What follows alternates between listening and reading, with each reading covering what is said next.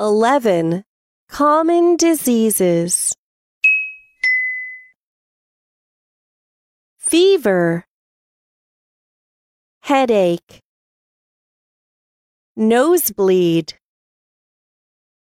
cold, eczema, stomach ache, cough, constipation, pneumonia,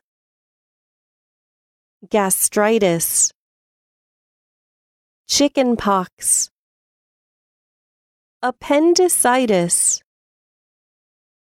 hand, foot, and mouth disease.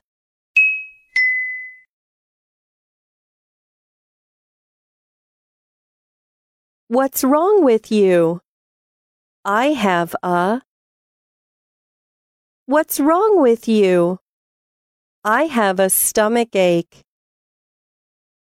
I have eczema. I have a cold.